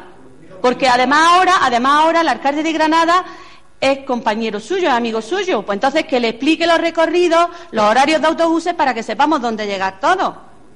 Hombre, hombre, es que habla usted lo que no sabe.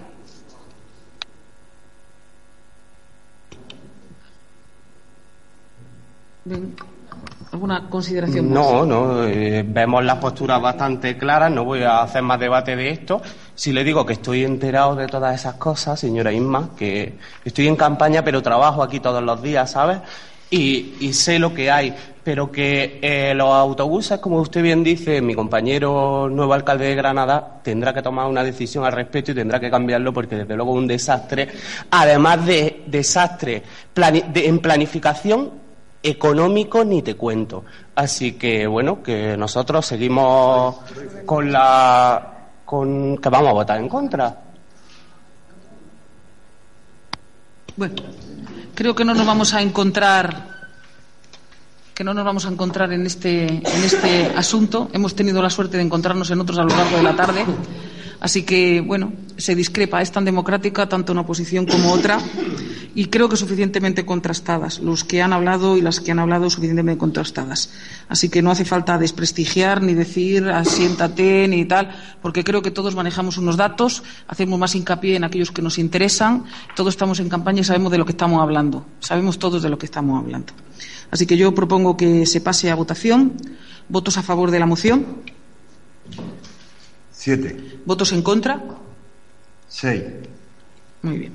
Y pasamos ya al último punto del orden del día, que son ruegos y preguntas. Empezamos, como siempre, de menor a mayor representación. Somos Alfacar. Sí, muchas gracias, eh, señora alcaldesa. Antes de formular mis preguntas, me gustaría hacer una consideración eh, de carácter procedimental. Eh, como es de todo sabido, en el pasado pleno hubo un problema a propósito de eh, si las preguntas que formula la oposición, que formula dentro de plazo y, correctamente, como es nuestro caso, tenían que ser contestadas por escrito, además de oralmente. El, el artículo 38 de nuestro roga deja absolutamente claro eh, que las preguntas por escrito tienen que ser contestadas en el Pleno, también por escrito y oralmente. ¿Por qué digo esto? Porque si no se hace, si se hace como lo hizo usted en el pasado Pleno, nos está privando del derecho de hacer réplicas o repreguntas. Entonces, me gustaría saber, antes de formular eh, mis preguntas, eh, si han reflexionado ustedes sobre este asunto y cuál es su posición para saber a qué atenernos. Las mismas que tuve en el otro pleno, es decir, usted lee una parte del artículo 38 que habla de las preguntas, le vuelvo a insistir. El reglamento dice que las preguntas formuladas con 48 horas de antelación por escrito se contestarán por escrito. Si esas preguntas se formulan por escrito en un plazo inferior a las 48 horas, el reglamento lo que dice es que se contestarán de forma ordinaria. Y yo le vuelvo a repetir, las preguntas que ustedes me, me pregunten por escrito las contestaré por escrito y las que usted me pregunte por oral las contestaré por oral. Creo que es la misma posición que he mantenido. Que había una disposición y que había algo que yo he querido y que la anterior consta en acta, que por parte de esta presidencia se dijo que había una incongruencia que deberíamos de amordar el reglamento y ustedes no quisieron. Pues bueno, pues ya está. Las preguntas escritas se contestarán por escrito y las orales, orales. Muy bien, no, sabía que nosotros no, no, no, estuviéramos a favor de que usted nos contestara oralmente. Si es que esa propuesta la hizo y nosotros no la entendimos, pues recogemos el guante y que, por supuesto, nosotros lo que queremos es que, además de cumpliendo el reglamento, eh, y, contestar las preguntas por escrito, conteste usted oralmente. Dice usted que las que queramos por escrito, las que presentemos por escrito, serán contestadas por escrito y las que formulemos oralmente serán contestadas oralmente. Bien, de las que he hecho, las que he registrado a través del registro electrónico, quiero formular oralmente la siguiente pregunta, que es la número cuatro.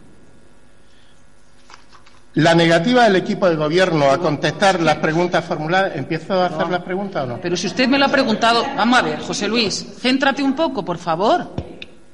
Esa pregunta me la he hecho por escrito y te la voy a contestar por escrito. No, vengas aquí a interrogarme por escrito y oral. Es que estamos siempre en la misma tesitura. Usted me ha hecho unas preguntas por escrito y yo se las voy a contestar por escrito como siempre. Y si usted quiere una pregunta oral que no sea la que ha formulado usted por escrito, hágamela usted por, por oral. Es que esto más que unas preguntas, ruego pregunta, esto parece un interrogatorio, que no nos lleva a ninguna parte, que una cosa es lo que usted quiera y otra cosa es la que la ley no ampare. Y yo contesto a todo de la forma reglamentaria, no con su interpretación, sino que las preguntas que usted me formule por escrito, las contestaré por escrito en el mismo acto, en este momento. Y las que usted me pregunte por oral, se las contestaré por oral. No me pregunte la misma pregunta por dos, porque eso no es posible. Usted no me puede preguntar una pregunta oral y la misma pregunta por escrito. Que esto no se trata de encontrar ahí, de acorralarnos aquí y de nada. Se trata de un sentido práctico. ¿Qué es lo que dice la normativa y qué nos ampara? Y creo que todos los que estamos aquí estamos en la misma línea. Las preguntas por escrito, ¿por qué se hacen? Para prepararlas y tener la contestación con seguridad. Las que no se hacen en tiempo y en forma y se hacen en un tiempo más pequeño y se puedan contestar, se contestarán. Siempre lo hemos hecho. Nadie de mi equipo de gobierno ha dejado, yo creo, recordar ninguna pregunta encima de la mesa. Se han contestado todas. Y si ha, se ha necesitado alguna información y algunos datos, se han buscado. O sea, que no intentes aquí un debate aquí raro de, porque es que no va a ninguna parte, José Luis. Te lo vuelvo a repetir. ¿Puedo hablar ya o sí, vamos a entrar en bucle? No, vamos a entrar en bucle. Te vuelvo a repetir. Las preguntas por escrito se hacen por escrito. No me puedes formular las mismas preguntas por escrito y por oral. Pues lo que estoy diciendo precisamente es que las que he formulado por escrito, las dejo por escrito y las quiero por escrito y esta la formulo oralmente y la quiero oralmente. Eh, nada, nada, eh, eh, a ver, entender, entender el derecho de la oposición a preguntar como un, un, intento de interrogatorio o de acorralar me parece profundamente antidemocrático. La oposición tenemos el derecho y el deber de controlar y eso lo hacemos a través de nuestras preguntas. Usted unilateralmente ha cerrado el chat de portavoces del Ayuntamiento de Alfacar en el que estábamos los tres portavoces y usted sencillamente porque hice una pregunta. ¿Qué expediente es el que tiene que ir al próximo pleno? Esa única pregunta. Y usted la interpreta como una interrogación, un intento de no sé qué. Nosotros, nosotros únicamente tenemos esta potestad, nosotros no gobernamos. Lo único que podemos hacer es preguntar. Tenemos derecho a preguntar. Nuestro derecho a preguntar. El artículo, por favor, cállese que estoy El artículo. José Luis, José Luis, Es una cuestión José de Luis, por Luis. favor, por favor, por favor. por favor, por una cuestión de orden, estamos en el punto número octavo. ¿Tiene usted ruegos y preguntas? No venga aquí a disertirnos en un asunto que no es cuestión de orden. Usted no puede venir aquí a decir lo que quiera si no corresponde al punto. Estamos en el punto octavo. Ruegos y preguntas. Y yo quiero que usted manifieste si Somos Alfacar tiene algún ruego o alguna pregunta, además de las que ha manifestado por escrito.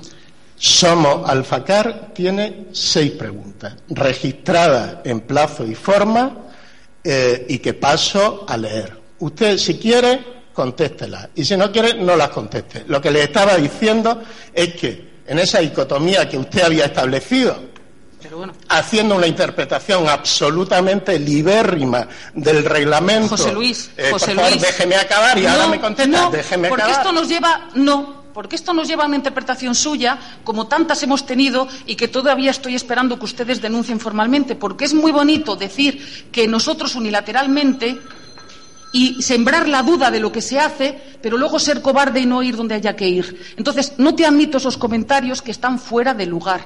Estoy en el pleno uso de la legalidad. Y usted ha formulado sus preguntas de su grupo de forma escrita y yo se las voy a contestar de forma bien, escrita. vale. No venga a malinterpretar ni a dar su versión, porque las versiones son reglamentadas y son la ley y el reglamento. No sus interpretaciones, que no llevan a ningún sitio, que no dejan de ser interpretaciones suyas. Si usted quiere algo más, todavía estoy esperando aquellas interpretaciones de las convocatorias de las comisiones informativas de vernos en los juzgados. Todavía estoy esperando que poco más que nos habíamos saltado la ley y no sé cuántas cosas más. No cabe lugar. No cabe lugar. Usted tiene ruegos y preguntas, hágalos. Y ya está. No admito consideraciones en algo. Es que a mí me parece Bueno, que usted y que eh, usted. si usted quiere limitar la libertad de expresión, no, no, para será nada. responsabilidad No. suya. Ruegos Yo lo que estoy y haciendo preguntas. ruegos y preguntas. Venga. ¿Quiere usted oír los ruegos y las preguntas de Somos Alfacar? Aquí están. Venga. La primera, el Plan Social para la Empleabilidad y Lucha contra la Crisis 2015-2019, aprobado en septiembre de 2015 por el Pleno de este Ayuntamiento, se apuntaba en el punto 5 la constitución de una comisión baremadora de control y seguimiento. Esta es la pregunta de Somos Alfacar. ¿Cuántas veces se ha reunido en estos ocho meses esta comisión de control y seguimiento?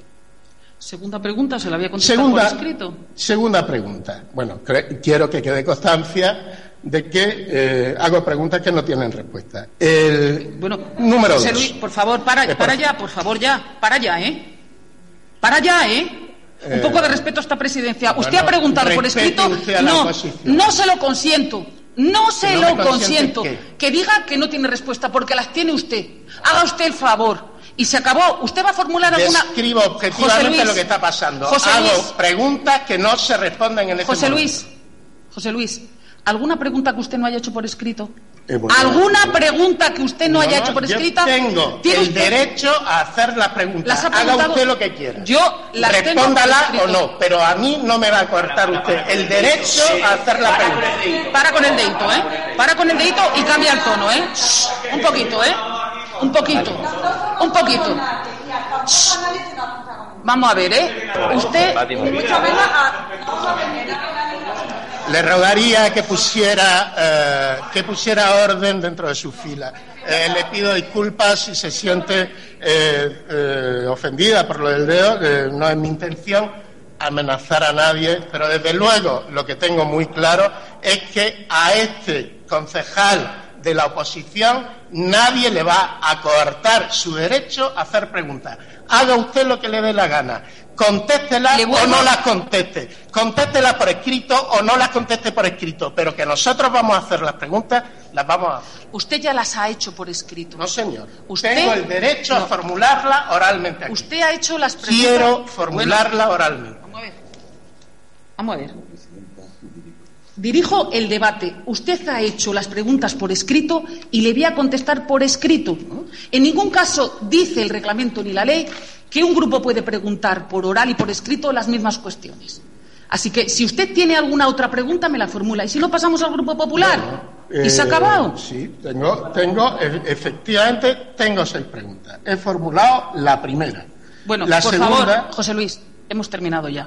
Le doy la palabra. Eh, eh, quiero Me da que exactamente quede igual, me da constancia exactamente igual, de cómo la es que alcaldesa creo- del ayuntamiento niega Vamos. a la oposición el derecho a hacer preguntas Luis, que está recogido José en el Luis, reglamento. Creo que se está usted riendo de nosotros en nuestra cara. Se está riendo. Se está usted riendo de nosotros Es en nuestra usted cara. que se ríe, para nada. haciendo para una nada. interpretación Para nada. del. Para nada. Usted ha tenido sus preguntas que va a tener contestadas, efectivamente, y se las voy a contestar. Y el respeto como siempre, que le debemos a la gente siempre, de saber qué se pregunta y qué se Porque responde. usted no sabe cómo preguntarlas. A lo mejor no se ha preguntado usted que no sabe usted preguntarlas. Si verdaderamente usted quiere que la gente se entere, en vez de hacer este juego y este embrollo aquí, todos los plenos, pleno tras pleno, Haga el usted lo que favor le de interesa es decirme el- cómo tengo que Yo- hacerlas. No, no, no, no, por supuesto que yo no te voy a decir nada. Partido Popular, ¿tiene usted preguntas después de este espectáculo? ¿Tiene usted preguntas? Con permiso. Vamos a ver. Eh, yo quería preguntarle al concejal de mantenimiento. Eh, en el último pleno le preguntamos sobre la avería de la ciudad deportiva, del agua de la ciudad deportiva. ¿Eso se ha solucionado ya? ¿Sigue roto? A día de hoy no se, ha, no se ha solucionado, porque no tenemos tiempo. Porque nos ha pillado, vamos, hasta hace poco que, no, que nos han dado ya una prórroga de la obra del vivero, pues prácticamente íbamos a contrarreloj porque había que entregarla, creo que era a último de este mes, y si no la entregamos sabemos lo que pasa. Si no entregamos la obra y no la hacemos todo, pues esa subvención pues es difícil de justificar. Así que teníamos a todo el mundo allí y he pedido favores y todo, incluso a la gente, para que, y no ha sido posible. Así que Pues se va a arreglar. Ahora ya que sí tenemos esa prórroga, probablemente la semana que viene se quede ya arreglada. Yo le rogaría que por favor le ponga ya solución porque es agua de la red pública que, que se está perdiendo y si además hemos entrado aquí en polémica de que no se hacen huertos sociales allí precisamente por, por no utilizar agua pública y llevamos ya cuatro meses tirando el agua, pues creo que me parece un poco de, de incongruencia por parte del equipo de gobierno. Entonces yo le rogaría que por favor a la mayor brevedad posible lo solucione. Y la siguiente... Eh, ¿Le, puedo, ¿Le puedo contestar algo segundo que ha dicho? Sí. Pues vamos, que no se tira, no lleva cuatro meses tirándose el agua porque se, echa solo cuando se va a usar los vestuarios o se va a regar y enseguida se corta. Que están los de la ciudad deportiva. Pero está cayendo, hay días que está cayendo allí toda la mañana, está cayendo, lo hemos visto. Pero bueno, tengo su compromiso de que lo va a arreglar, pues ya está. Yo confío en que así va a ser. Y la otra cuestión era eh, las calles, que no pasan barrenderos, que está todo comido de mierda, que les recuerdo que cuando nosotros hemos gobernado, ustedes han estado con el látigo encima por la limpieza de las calles y está el pueblo que es de pena. Estamos entrando en el verano es momento de la- que la gente venga al pueblo y que la gente se encuentre un pueblo embellecido y bonito y vemos que está todo abandonado, los jardines están abandonados y todo está abandonado. Entonces mi ruego es que se ponga usted mano a la obra. Yo, yo, vamos, no lo veo así, no está tanto como dice, sí que es verdad que la gente limpia hoy y a los 10 minutos está otra vez de sucio porque somos así, no sé. Pero sí que yo veo que está bastante más limpio que antes, de hecho, eh, hasta en el Facebook ponen comentarios vecinos de la parte alta de Alfacá y de muchos barrios que antes, mm, y, y me consta porque yo sé que estoy ahora día a día en la calle y sé lo que hay. Los jardineros hacen todo lo que pueden y más, la hierba nace y se va cortando, se va echando lo que se puede, pero es que tenemos tres jardineros y ahora se han contratado más, no Bueno, tenemos más. pues que le y un pueblo usted- muy grande. Ojalá Ya. pudiéramos tener 15 y, y los repartiríamos por distrito. Y No me lo entonces si sería ya genial. no lo sabemos, pero ya hasta que le ponga usted más interés al tema. Muchas gracias. Venga. Cuando se, le- cuando se levanta la sesión. Venga. Tienes. Tienes. Eh, sí, bueno, yo voy a ser breve. Me gustaría hacer un, un ruego de pidiendo un poco de, de calma y serenidad y buscando un poco eh, el encuentro. En el último pleno, mm, precisamente, nosotros entendíamos que el reglamento que tenemos mm, mm, está tan encorsetado y como se nos exige tanto continuamente la legalidad, está tan encorsetado que cuando que dice así, cuando se presentan las preguntas por escrito, se contestarán por escrito. Es tan fácil como llegar a un acuerdo en quitar eso de por escrito o, que diga y verbal o llegar a un acuerdo. A mí me parece que es lamentable que tengamos esta demos esta imagen de después de haber acordado la cesión de terreno a la Boronda, después de no sé, me parece que, es lamentable de perder aquí dos horas. ¿Ya, habéis dejado de grabar? perder aquí dos horas en, si las preguntas. Nosotros no tenemos ningún inconveniente y creo que nos conocéis en responder ninguna pregunta. Yo de verdad me gustaría que en la próxima reunión de portavoces buscáramos alguna solución para que esto no, no vuelva a repetirse. Gracias.